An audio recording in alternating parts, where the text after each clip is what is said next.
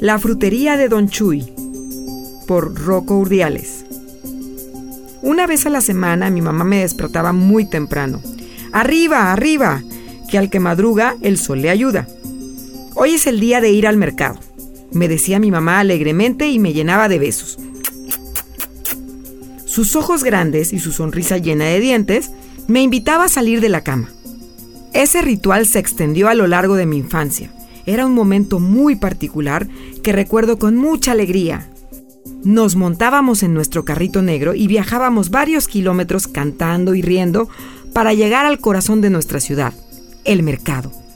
Desde la primera vez adopté una gran responsabilidad, pagarle a los vendedores, marchantes, les decíamos, de una manera amigable, y a su vez ellos nos decían, llévele, llévele, marchante, marchantito, Está bien bueno y fresco, gritaban, mientras con una mano sostenían grandes mangos jugosos, listos para ser devorados por mí. ¡Mmm!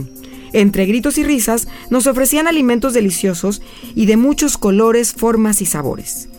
Todos me decían el güero, y desde la primera vez me hicieron sentir como si me conocieran. Cada uno de ellos siempre tenía algo que ofrecerme, desde una sonrisa hasta una sorpresa que la mayoría de las veces me dejaría con la boca abierta y la panza llena. En el trayecto reconocía muchas verduras y frutas que me súper enamoraban, pero había otras extrañas de las que poco a poco mi mamá me iba explicando sus sabores y me alentaba a probarlas y comprarlas.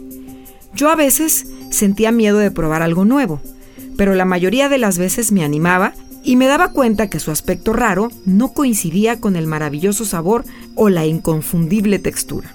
He de confesar que una que otra vez probé algo que no me gustaba nada, pero le daba varias oportunidades y al final casi todas se sumaban a la gran lista de alimentos favoritos. Creo que mis únicas excepciones son la berenjena y la yaca, pero no dejaré de intentar. Mi momento favorito se alcanzaba al final de ese gran corredor, cuando llegábamos a la frutería de mi amigo Chuy. Era mi favorita, muy bonita y arreglada, con muchas formas, olores y sabores. Don Chuy, como le decía mi mamá, nos recibía siempre con una sonrisa.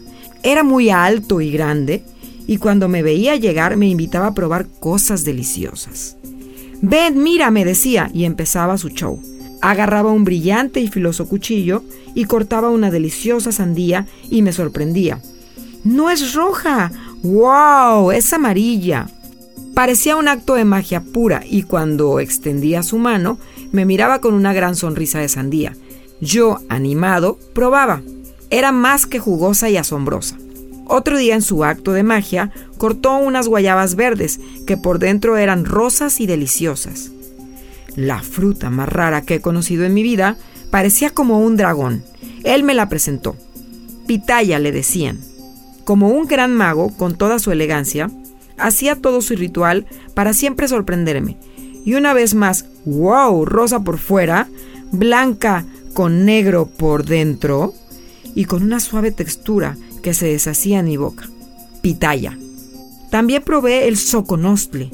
¿El qué? El soconostle, una prima chiquita de la tuna que me encantó por su sabor acidito, manzanitas bebés de nuestra región, naranjas de colores amarillas, rojas, con su jugo para refrescar los corazones. Cuántas maravillas aprendí junto a mi mamá y don Chuy.